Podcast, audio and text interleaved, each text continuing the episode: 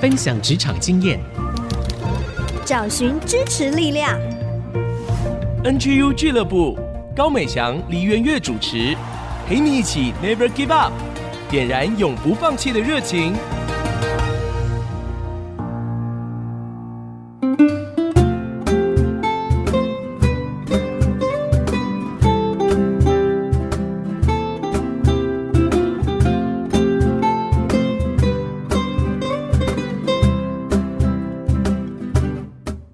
大家来到 IC 之音 FM 九七点五主科广播 NGU 俱乐部，我是主持人高美祥。今天很开心哦，在我们节目当中来了两位来宾。第一位呢，他是台湾电影的制片跟监制人林炳玉，我们叫他 Ben。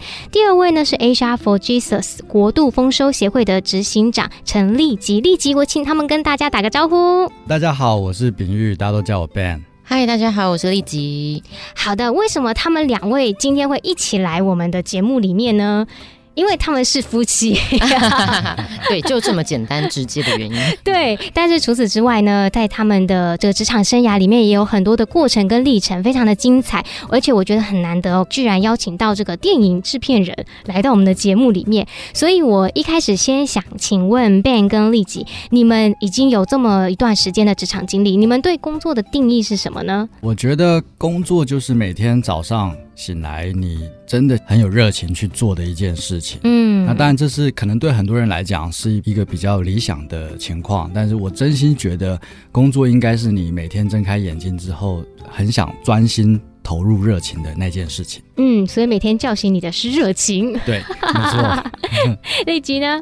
我觉得工作是一个实现自我跟重新认识自己的过程哦，所以它其实是一个不断在寻找、在追寻的过程。对，是一个动态的。嗯嗯嗯，嗯，听起来就是很成熟两位。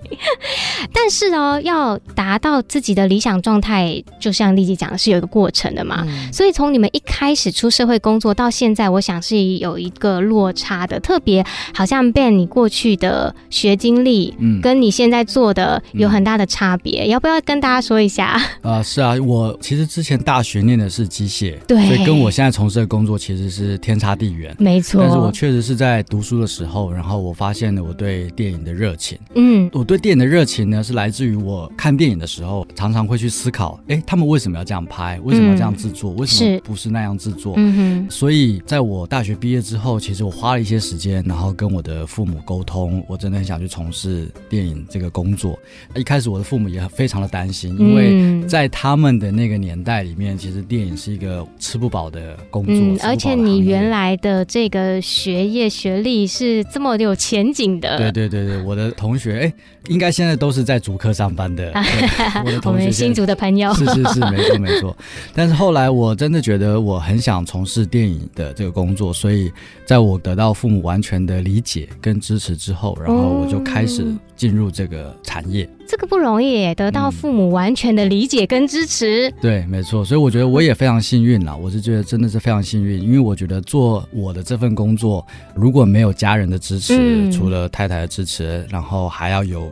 爸爸妈妈、父母的支持，我觉得那是我能够一直往下走的一个力量。嗯，所以身边的人的鼓励，再加上自己对这个梦想的执着，就成就了现在你能够做自己热情想做的事情。嗯，那立吉呢？我对立吉比较没那么了解。你过去的学习跟你现在的工作，哦，我跟新竹也是有点渊源。我大学是念清华大学的哦，嗯，是对。然后我大学念的是中文，现在我是一个 NGO 机构的执行长。那我负责办公室的营运管理啊，等等。嗯嗯，嗯。因为机构并不大，所以我要参与跟投入蛮多的东西。嗯嗯。那我们除了做活动喽，也做产品、音乐专辑的发行，是。然后周边纪念商品也做出版。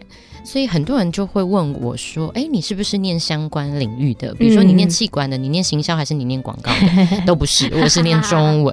”所以说，过去的学习跟之后出了社会在做的，其实往往是会有落差的。嗯，对，没错。但是到那个时候，你会真心的去思想，说你想要做的是什么，然后再去把它学习起来。嗯，我觉得，因为我刚前面讲到工作是一个过程嘛，对，学习跟认识自己，所以我觉得不管你大学学什么。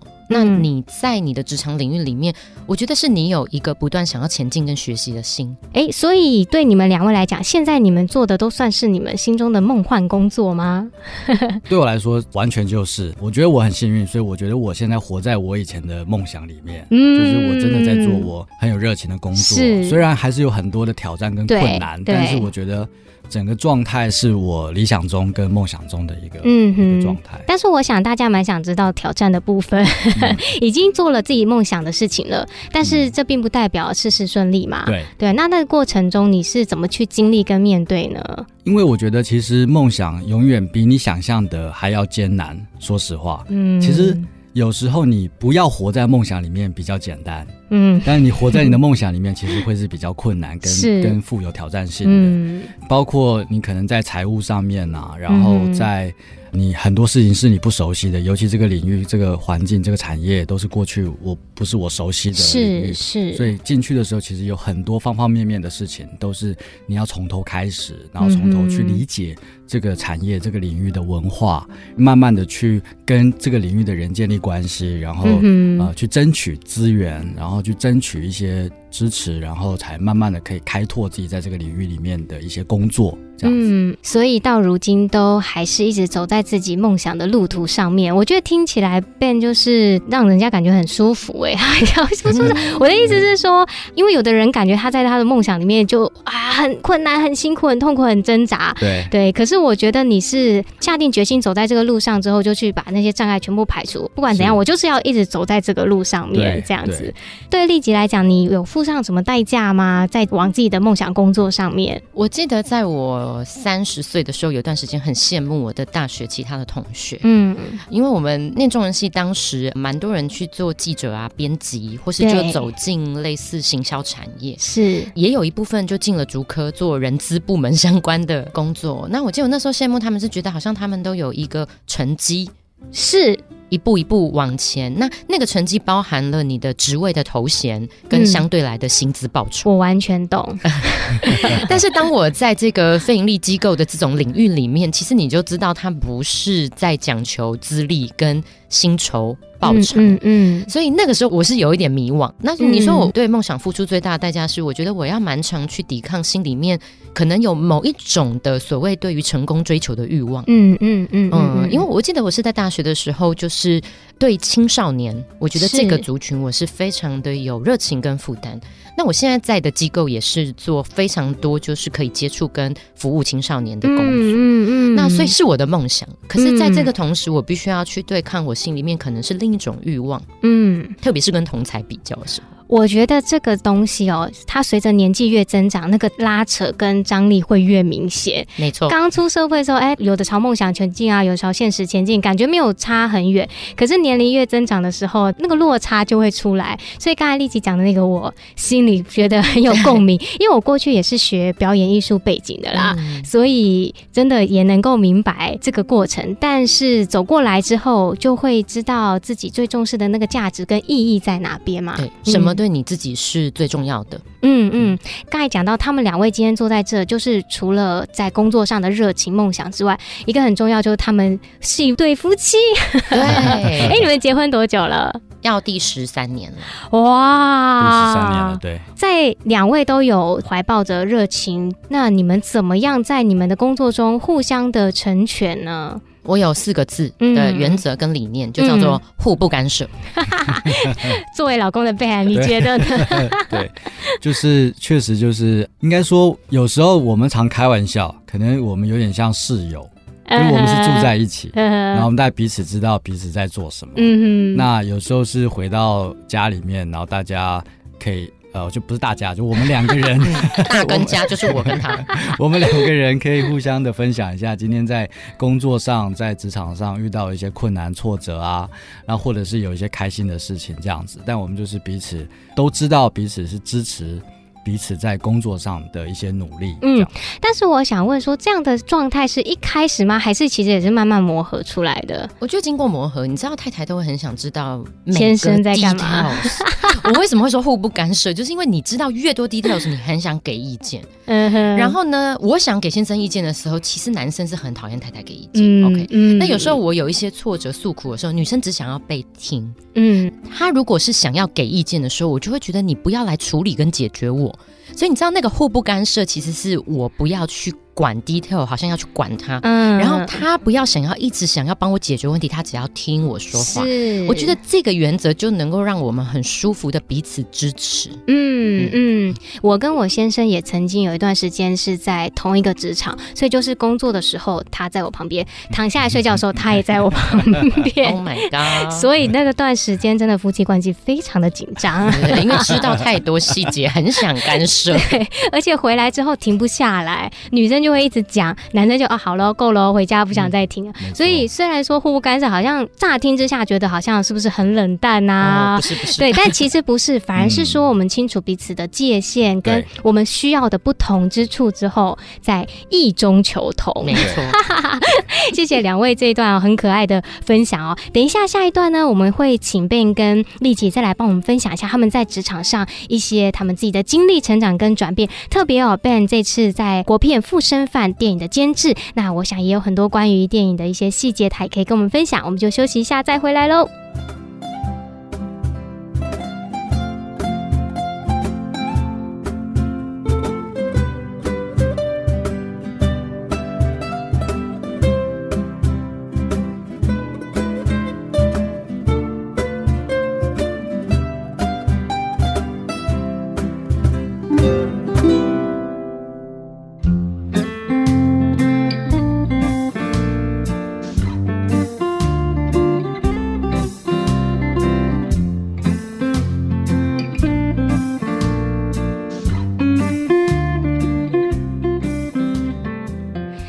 欢迎大家回到 IC 之音 FM 九七点五竹科广播 NGU 俱乐部，我是主持人美翔。今天很可爱哦，邀请到一对夫妇来到我们的节目当中，就是 Ben 秉玉跟丽吉。上一段呢，他们已经跟大家分享，他们现在从事的都是他们心中的梦想工作。但是呢，要做一个梦想工作，必须要付上代价。但是在这里面呢，每天都可以因着热情来面对全新的一天呢、啊。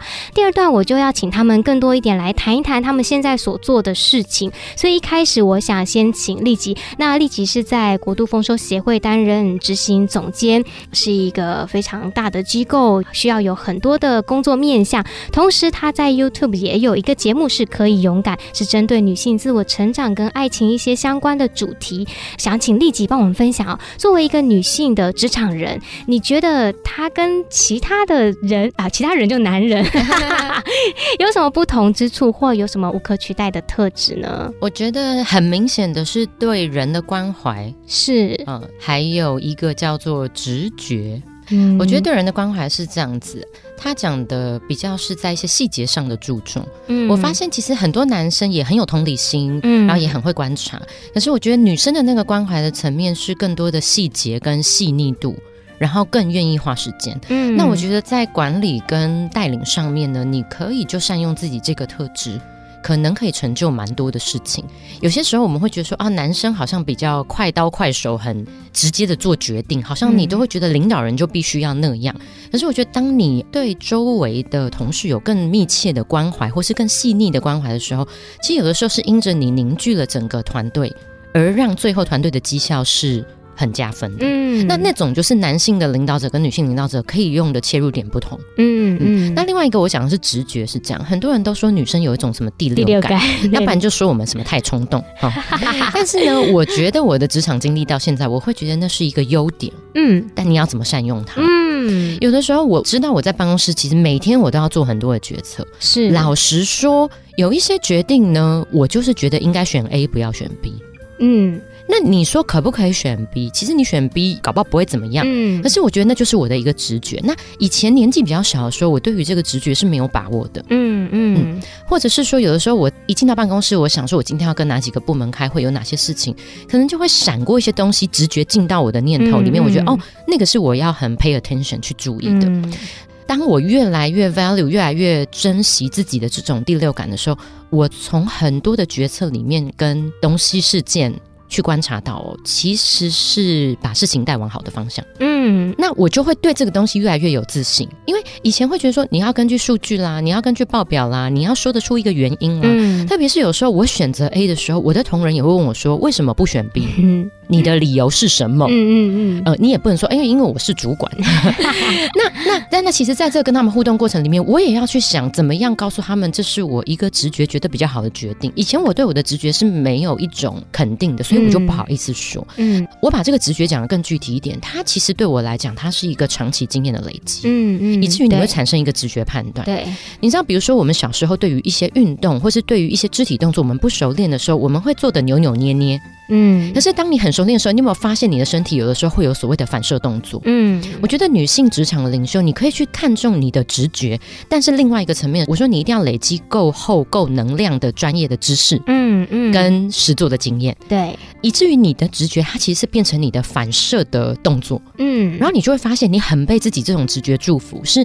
你原本羡慕男生的那种好像看报表或是数据理性分析的快很准，嗯，其实当你累积够多的资料。跟能量的时候，你的直觉会带出另一种快很准。嗯，所以我觉得女生你一定要 value 你的直觉，嗯，不要被人家说什么啊感情用事或情绪化，真的你要 value 它，因为那就是你的特质。嗯嗯，哎、欸，我觉得讲的很棒哎、欸。作为女性职场人，我觉得有被鼓励到哦。比如说，不要说我们太情绪化哦。其实我们的这个决定跟着感觉走，往往这个感觉是对的。对，嗯，哎、欸、Ben 同意吗？同意，同意，非常同意。那你知道，我就发。发现说，哎，我的这个特质跟我的先生有非常大的不同。嗯，是因为他自己做监制，他也经营一个电影公司。嗯、那我就发现说，哎，有的时候他会跟我讲一些他工作碰到的状况。那前面第一段我有讲到说，和平共处的方式就互不干涉，所以我就倾听。那我在听的过程就觉得说，哎，其实如果是我，我可能不会跟他做一样的决定，我可能不一定会这样判断。嗯、我们就不要多嘴哈，做太太不要多嘴。那我们就观察，我就发现说，哎，他运用他的特质，把他这个监制跟经营。公司的这件事情做得非常的好，因为我就想说，特别是我最近发现，哎，它的抗压性比我大很多。最近这个国片《附身犯》，对，不晓得听众朋友有没有知道哈？这个电影一直到上映的时候，我就发现哇，整个过程之艰辛，嗯，好多的环节，我就发现说，哇，其实好像上帝真的把人摆在该摆的位置。是，是我觉得就是我先生担任这个监制，这个。作品才能呈现在世人的眼前。嗯、我觉得，如果是我呢，我可能大概要再磨个二十年。对，所以，我们等一下要请 Ben 来分享一下。但是，我觉得要特别帮 Ben 介绍一下，他其实有很多原创的剧作。然后，在二零一六年的时候，美国的影集，那个时候在台湾的取材也是由 Ben 来监制的《菜鸟新移民》，以及二零一七年，他也联合监制黑色喜剧《江湖无难事》，然后一直到今年。全新的犯罪悬疑电影《附身犯》，就可以请你来谈一下这一段经历喽。其实我从三十岁的时候成立了自己的电影公司，嗯、那我们的公司其实一直在想做自己的原创的开发，这样。但是呢，其实要做所谓的电影的原创开发是一个非常困难的事情，需要花很多时间，也要花很多的钱。成本，对，花很多的资金这样。那我觉得好不容易，我们真的十年磨一剑，然后端出了这部电影《附身犯》，它是一个犯罪悬疑的电影，它是用这个犯罪悬疑的元素来包装这个电影。但其实这个电影它真正想传达给每一个进来看电影的观众。一个讯息，嗯，这个讯息就是不管这个世界怎么看你，都要相信你自己，嗯。那为了让这句话呢非常的有说服力，所以我们也找来了杨佑宁，嗯，大家比较难拒绝的这个明星演员杨佑宁来对观众说这句话，是。然后呢，我们也找来了张榕容，是，还有去年的金马影帝陈以文，以文哥，嗯、还有。返校里面的女主角王静，全部都是很精彩的团队，对，都是非常精彩的演员，嗯、还包括我们《与恶距离》里面的男主角林哲熙，嗯、对，也来演出。所以其实我们是很希望这部电影它具备足够的娱乐的效果，然后你进来看这部电影，你绝对不会感觉到无聊，你也绝对可以跟着这个剧情，好像你的心情有很大的被刺激，嗯，你可以感受到里面的丰富的情感。但最重要的是，希望这部电影可以带给你一个力。力量，这个力量就是不管你在职场上，或是你在各个环境里面，可能被贴上标签，有有人给你很多不好的评语或是批评，但是不管这个世界怎么看你，你都要相信你自己。嗯，那你自己做完这一部影片，现在已经上映了嘛？对，对不对？你从中有没有得到一些你想要得到的东西？有，其实我从这部电影里面回馈给我的，就是也是我刚刚说的那句话。嗯，因为我觉得我是在这部电影上映的时候。才明白，其实我自己也需要这句话。嗯，就以前呢，我自己觉得我已经是蛮不在乎别人的想法，所以我才能够很专注的坚持做我自己想做的事情。嗯，但是当我发现，哦，原来我在这个路程当中，其实我也需要这段话给我的鼓励跟力量，这样子。所以我觉得这部电影。它除了带给观众力量之外，我觉得它本身也带给我力量。但这个力量，我认知到这个事情是在电影上映之后，嗯、我才认知到的。嗯嗯嗯，哇！所以鼓励大家哦，可以去支持国片《复生饭》。我因为时间的关系还来不及看，但是呢，预告片已经看了，真的非常的精彩哦。嗯、大家记得要去支持。那我们休息一下，下一段就会请两位来跟职场年轻人做一些关于新手菜鸟呢，有什么需要。被鼓励、被肯定，还有被坚定的地方，我们就休息一下，再回来喽。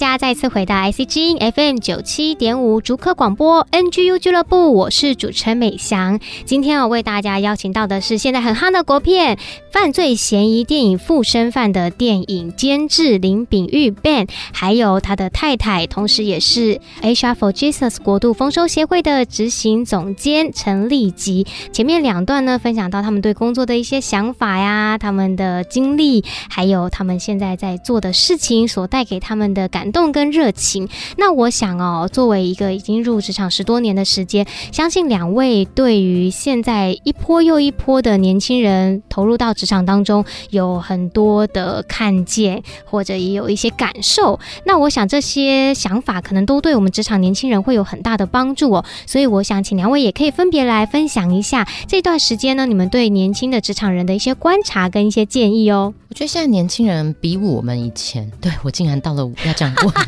以前的这种年纪 啊！我是六年级后段班的哈，六九这样子，蛮多进来刚毕业工作的，我都觉得说，哎、欸，我如果年轻时候误入歧途，我也是可以把你生出来了。那我就发现他们的特质是，他们很在意自己啊啊、嗯，然后很在意有没有很 chill。有没有很疗愈？我感觉怎么样？这样这个特质非常帮助他们。我觉得在一些的创作、嗯，灵感跟一些直觉性、直观式的这种东西，他们的强度就比我们以前好很多。对，我们以前可能就比较不表达，但是他们现在很外展啊，很敢表达自己的意见。然后我觉得再来更不一样的事情是，他们从出生就有网络。我大概就是到比较频繁使用网络。如果是你跟我一样是六年级的这种哈，你你应该是大学的时候吧？嗯嗯嗯，大学的时候你是比较频繁使用网络的。是。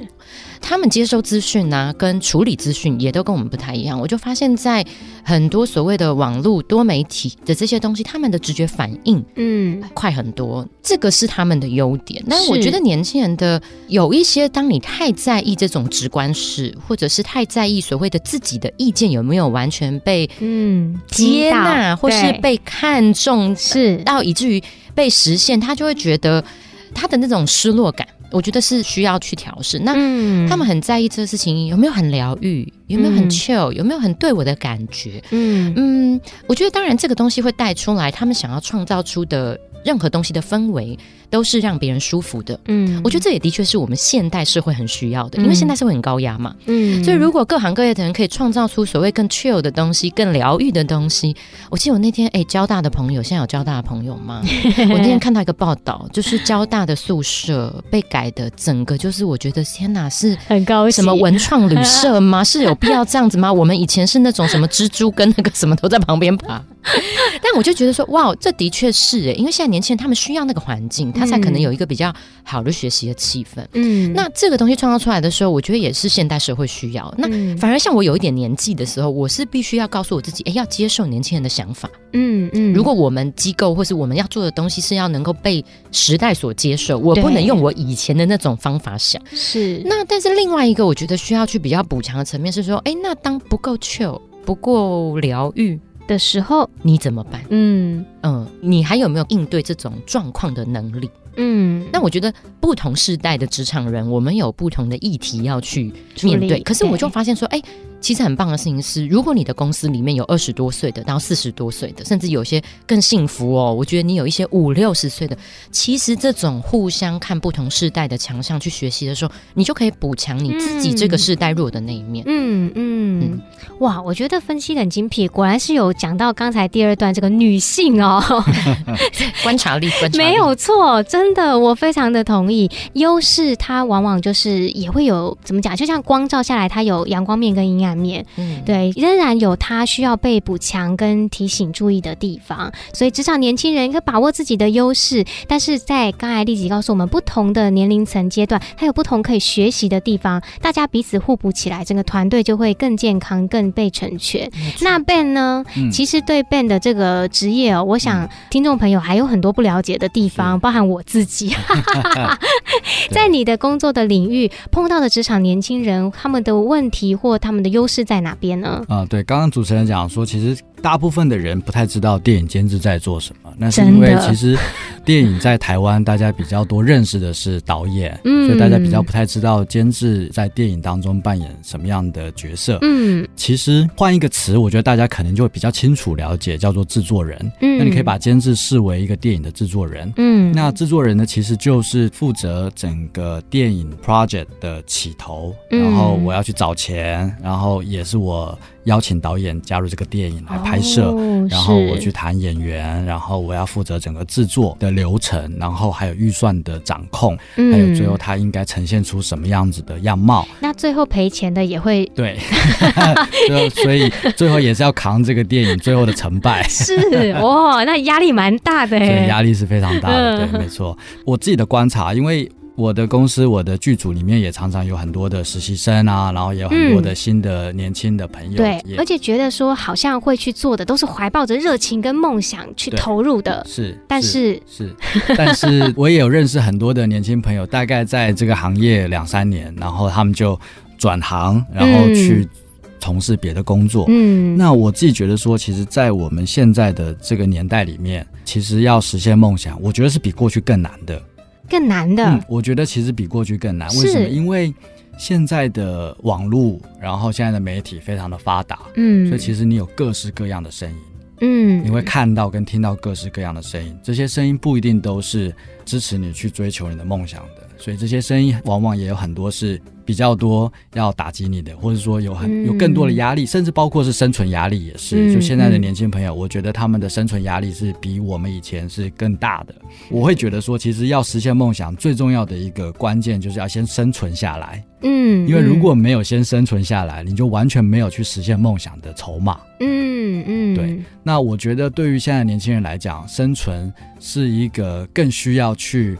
争取更需要去努力的一个本钱，所以我觉得对年轻的朋友来讲，我都会鼓励他们，不管你是想要从事做编剧啦、做音乐创作啦，尤其是要走这种艺术的方面的年轻人，我都会说，你先能够先平衡你的时间，是你先有一份你觉得是你做了可以让你生存下来的工作。然后你要再多付上代价，嗯，去做你想做的那件事。嗯嗯嗯，我很同意哦，因为呢，我们之前有机会访问客家金曲歌王黄子轩，他其实得了第一座金曲奖之后，他仍然在他的办公室上班。嗯、很多人都想说，哎，你会不会就离职啦？你已经拿金曲奖啦？嗯、但是他仍然就是在客家电视台十年的时间。嗯、所以刚才讲到一个，就是说你要有一个本钱，有一个筹码去完成你的梦想，嗯、而不是说一下就跳进去。在你什么资源能力都没有的时候，所以这也讲到，就是说稳扎稳打也是实现梦想的步伐。是，嗯，好，那最后呢，就是请教两位嘛，我们的节目精神 NGU 俱乐部是 Never Give Up，那我们要给职场人一些鼓励，你们觉得要如何在职场当中保持永不放弃的精神呢？我自己本身的经验是要能够享受这个过程，嗯，因为唯有你真的享受这个过程，享受这个追求梦想的过程。这个过程也是你觉得，不管是甜的、是苦的、是好的、是坏的、是挫折，或者是你有达到一些某些成就，就你要能够享受在当下，你才有办法再继续往下走。嗯，立即，我觉得你可以永远放下，你才能够永不放弃。非常深奥的一句话，我们要再做一集。我觉得那个放下是什么？你可能要放下别人给你的期待，嗯，放下这个社会对于成功的定义。放下你自己里面很多的冲突。嗯，刚才前面讲说，你必须累积生存的本钱，你才有办法继续往梦想前进。是，那你能不能放下某一个程度的骄傲跟面子？嗯嗯，有时候你会觉得说，我就是应该做什么的料啊，现在我怎么可以屈于这个职位，或是屈就于这个办公室被人指使？嗯，你能不能放下你的面子？嗯，你能不能放下你对梦想的时间表？嗯嗯嗯，其实我觉得我在我先生身上看到的就是他放下了很多自己，我觉得才能够走到今天这一步。嗯嗯，很多人讲说，以为说哇，我们十年这个公司是一路顺畅啊，他说反正你撑了十年了哦，然后你也弄到了一笔资金，数目还不小，然后你找到了这些金奖卡司的演员，然后你跟很不错的导演合作，然后电影这样上映，各方面好像都很顺利。可是只有我是他的另一半的时候，我知道他 always 每一天他都在放下，嗯，放下骄傲，放下别人的眼光，放下对自己的有一些的所谓某种执着。你有这些放下的时候，你才能永不放弃，一直往梦想前进。那所以梦想对你有多重要？如果你只是想要一步登天，或是觉得我想要活在我想要的生活里，如果只是一个这种 fantasy，我觉得你是走不久的。因为梦想真的它需要你非常的付上代价，它就是一个你可能要追十年才追得到的校花。嗯，好，那我们最后请 Ben 来帮我们分享一首歌曲，好不好？好啊，当然，我就想要跟所有的听众朋友分享《附身犯》电影里面的电影主题曲，是高尔宣所演唱的《Till My Right Come》。他其实也就在讲说，这也是现在很多年轻朋友喜欢的一首歌。他在歌里面讲到的是，当你在很多的挣扎里面的时候，你就是在等你的 Right Come，就是说你在等你的那班车来了，然后你就可以在梦想的旅程上启程。好，今天谢谢两位喽。大家拜拜我们一起来听这首歌曲然后邀请大家到电影院来支持附身饭我们休息一下第四段请小月姐姐来跟我们分享追剧神器看好剧提升职场竞争力我们等一下再回来喽 i keep chasing dreams but i don't know what they mean i'm stuck in between till my right comes I keep holding on to things I don't understand. Trying to let go, but can't. Oh no. You're tired of fools out of gooses, you flip the pages. You're happy ending, don't belong here, you don't wanna play with. Now won't be so and I see it's different faces. I create a monster, but y'all don't wanna see him raging. I used to wanna be like you, but everybody changed it. 我们的忘了脸，撒旦是今夜四个点，这才是骗子为何。the shower, turn the pins and feel like Millie Murder on my mind, trying to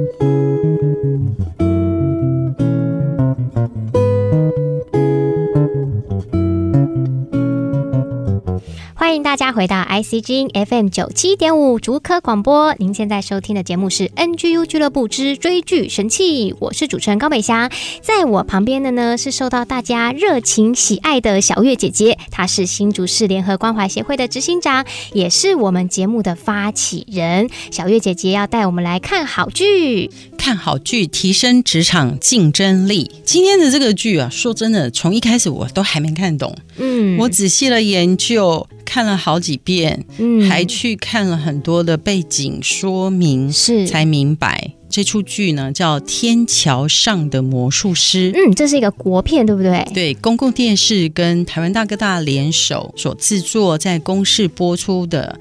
那连我们的小英总统都公开在推崇，嗯，所以是最近很热很夯的一出剧。是一开始看预告的时候，因为那个魔术师啊就很邋遢嘛，哦，那个头发乱乱的，然后指甲都黑黑的，哦，所以当时看的时候，我就跟我先生说：“哎呀。”我就很不喜欢这种这样子，好像脏脏的感觉，还一定要拐小孩，然后一直说九十九楼有什么，有点吓人，对，有点吓人。可是等到仔细去看的时候，发现非常的有意义，因为他在讲台湾的一九八零年代的中华商场。哇！他把当时所有的那个火车站的天桥全部重建复原了，还有中华商场。嗯、当时因为我们国家把很多省份的人来到台湾的时候，就一起把它安置在那个中华商场的附近，的附近啊，不是附近，就是整条，就是一栋的，哦、是 A 栋、B 栋、C 栋、D 栋。可见我不是那个年龄的人。是的。所以现在年轻人据说对八零年代很好奇，嗯，所以就可以看这出戏。是，这是有时代的记忆跟眼泪在里面的。对，这出剧有意思在哪里呢？他就是找了一群小朋友来串这个故事，然后他们就在中华商场那里跑来跑去啦。那里面那个小男主角，他就是会把鞋垫拿去卖，嗯，然后他很厉害，因为他很可爱嘛，那很会说服别人，就跟人家说这个是真皮哦，你一定要买哦，然后甚至说三双两百四十块，那我要找他十块。嗯，对不起，我身上没零钱。你看我的口袋有个破洞，我没有零钱可以找你。然后那些游客都会觉得他好可爱。算了算了，不用找了，不用找了。其实这是他的伎俩。他见到每个人都说啊，我的口袋破了，所以没有办法找零钱给你。然后另外就是他的哥哥是建国中学的，哦，所以呢，妈妈就非常疼爱那个哥哥。他是一个小学生。所以每次遇到什么事情，他就躺在地上耍赖。我不是亲生的啦，我也不是亲生的，你一点都不爱我了。他有点把当时这种不同省份的人集中在这里生活的时候，有客家人，有原住民，有本省，有外省人，嗯、而且大部分人当时都很贫穷嘛，所以都要住在那个店铺里面。嗯嗯，好，这边是做生意，这边就是我的床，要睡觉了。嗯、这种很多很多的文化的对话，透过一些小孩子在呈现，可是他用一些奇幻的手法，嗯，这不是来自这出剧的原创，是这个原著，是。他是一个非常有名的作家，叫吴明义写的一本书，叫做《天桥上的魔术师》。这个作家呢，他出版的小说都被翻译成世界上几十个国家的语言，所以他在国际上是非常有地位的。嗯那他呢，就用这些小孩子，比如说遇到小黑人，嗯，就是剪纸剪出一个小黑人，然后那魔术师说，如果你相信他，小黑人就会动哦，嗯，那其他人很理智的就他哪有动啊？你骗人！然后那个小男主角啊，他就觉得只有我看见，只有我看见小黑人真的会动哎。嗯啊，例如这样，第二个他用的奇幻手法就是那个石狮子。嗯，石狮子呢，就载着小男主角，小男主角坐在石狮子里面，就像那个太空船一样，嗯、然后就穿越时空，飞到每一个家人里面去，在不同人的隐私的生活都被他看见了。然后他就开始告诉别人，昨天晚上他们家在干什么？昨天晚上他们家的隐私是什么？例如这样，那当中也有带出来，当时因为还在戒严时期，所以印那个禁书的人，嗯他们的家都被偷录音。整个具体大致就是这样，把台湾人过去在一九八零年一个些很重要的共同的集体的回忆，嗯，透过这个已经消失的中华商场，还有已经消失的那个天桥，那个天桥非常有名嘛，嗯，因为你一定要走过那个天桥才能走到台北火车站，嗯，你才可以去到任何一个地方。他用这个故事，其实他要讲什么？他说，消失才是真正存在。嗯，如果你的人生呢？这些回忆啊，都是你破碎的感受。同一个家庭，比如说，如果我们两个是姐妹，我们聊起我们的童年，可能我们的回忆都不一样。我可能记得妈妈特别偏爱你留给你吃的零食，那你可能记得的是另外妈妈都买新衣服给你，给你，对，例如这样子，对。所以他就说，什么真正存在呢？是这件事已经消失了，然后咀嚼在你的生命里面。透过你全新的眼光去诠释它，那件事情才真的存在。哇，这个很后设，非常的哲理。好，再说一次哦，他说：“消失才是真正的存在。”嗯，那这对我们职场人来说什么意思呢？哎，我觉得太有趣了。我看的时候就想说，哎，职场的人啊，可能你也会想说，我遇人不淑啊，我第一个老板多烂，我第二个老板多烂，第三个老板多烂。可是这些老板都消失了，真正在你的生命里面，这个老板不再成为你负面的效应的时候，嗯，可是呢，那个回忆重新被你咀嚼，重新被你整理，变成你的能力的时候，那件事才真正的存在。嗯，就年轻，觉得我这个老年人讲的很，可能我老板还不错啦，所以你没有那么感觉。哎，老板还不错也是很重要的啊，是，就是你不能依附着这个不错的老板继续活下去嘛，你总要因着这个不错的老板消失了，然后呢，变成你自己有能力，你才变得存在呀。嗯，也就是说，你的现在是有很多过去的经验、经历所累积的。对，那你要不断的花时间审视自己过去的这些经历，对，咀嚼它，嗯，然后变成你自己有形的资产，嗯，它才真正存在。嗯，这些消失的事情呢，如果没有变成你的能力，就不存在啦，苦就白吃了。对，不管甜酸苦辣，美好的事。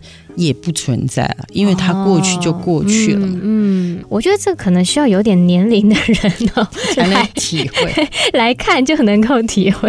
哎，可是据说哈，这个天桥上的魔术师在年轻人当中很夯哎，是，嗯，因为他用的符号跟语言真的不是我们那个年代的，哦，他的呈现手法跟方式其实是很活泼、很年轻、很奇幻的。嗯，其实小月姐姐这样介绍，我会想要去看。那、嗯、我想。要给大家透过这出戏，我学到的东西就是，你一定要跨越困境，是这个困境。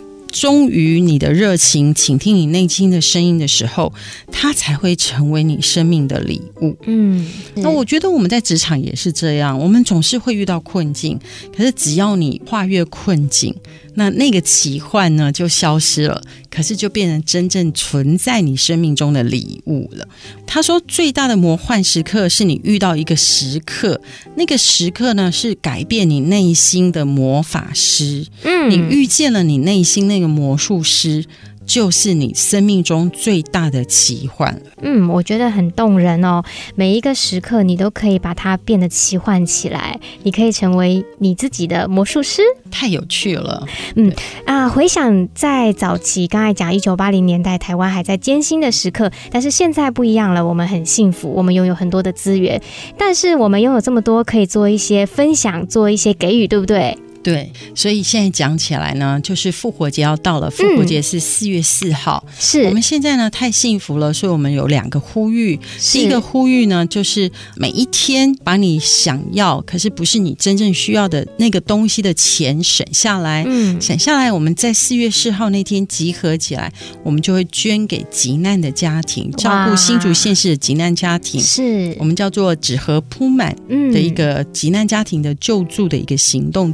第二个行动在四月四号复活节呢，我们鼓励大家把你家中的夏天闲置不用的二手物品，让它再复活，能够集中起来。我们会付钱用货柜运到非洲去，就是跟旧鞋救命一起来合作，让二手物资再复活。欢迎大家四月四号一起到竹北体育馆一起来做公益，因为那天是复活节。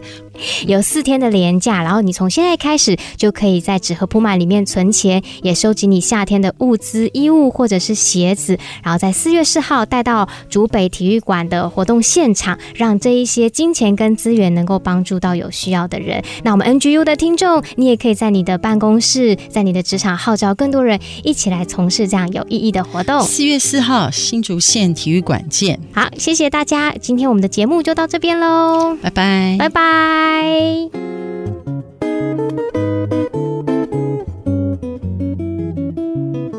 以上 NGU 俱乐部由蒙利集团赞助播出。蒙利集团邀您一起在职场、家庭、人际上 Never Give Up。